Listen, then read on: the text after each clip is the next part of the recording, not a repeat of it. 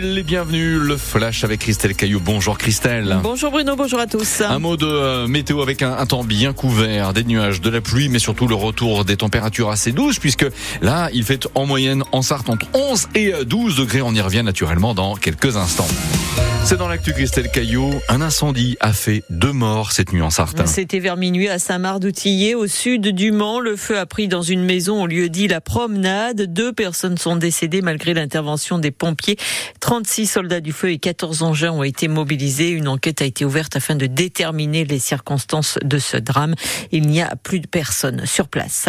Un réseau de crack démantelé par les policiers du Mans. Les forces de l'ordre travaillaient depuis septembre sur cette affaire. Trois personnes ont été interpellées hier matin dans le quartier des Glonnières.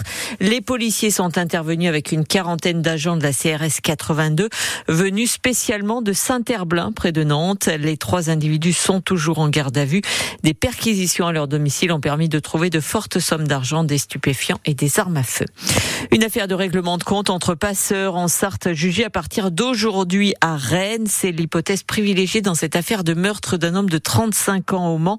Des faits qui remontent à janvier 2020 près du circuit Bugatti.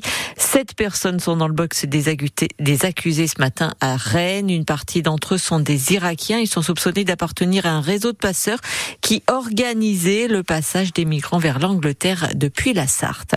Une nouvelle alerte à la bombe dans une école de Sablé hier. Après le lycée Raphaël Élysée lundi, c'est le collège Pierre Reverdy qui a été visé. L'alerte a été donnée vers 8h15, quelques minutes seulement après l'ouverture des grilles. Les 450 élèves ont été évacués et les cours ont été annulés pour la journée afin de permettre l'intervention des gendarmes. Un mort et 18 blessés en Isère dans un immeuble à Alvar, c'est entre Grenoble et Chambéry. En cause, une intoxication collective au monoxyde de carbone. Selon les premiers éléments de l'enquête, c'est une chaudière au fioul qui est en cause. La victime est un homme de 54 ans.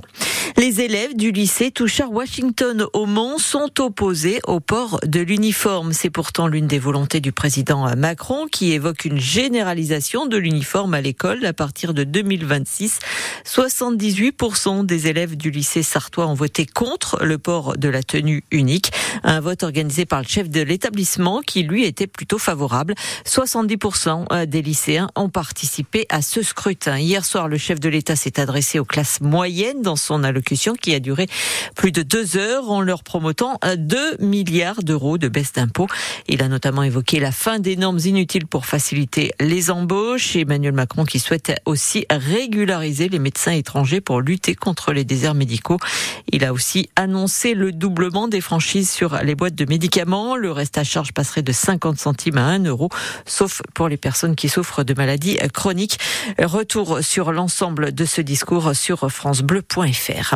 À peine nommée au ministère de la Culture, Rachida Dati a annoncé sa candidature à la mairie de Paris ce matin. Elle rappelle qu'elle est une élue parisienne et qu'elle veut rassembler tous ceux qui veulent que ça change à Paris. Les municipales, c'est loin, c'est dans trois ans. La Sarthe est toujours en vigilance jaune pour les pluies et le verglas. C'était moins pire que ce que l'on aurait pu s'attendre ce matin. Il fait déjà très doux. Oui, apparemment 12 degrés, carrément, température que l'on relève même 13 degrés, euh, nous signale-t-on à l'instant dans le secteur de Saint-Satur.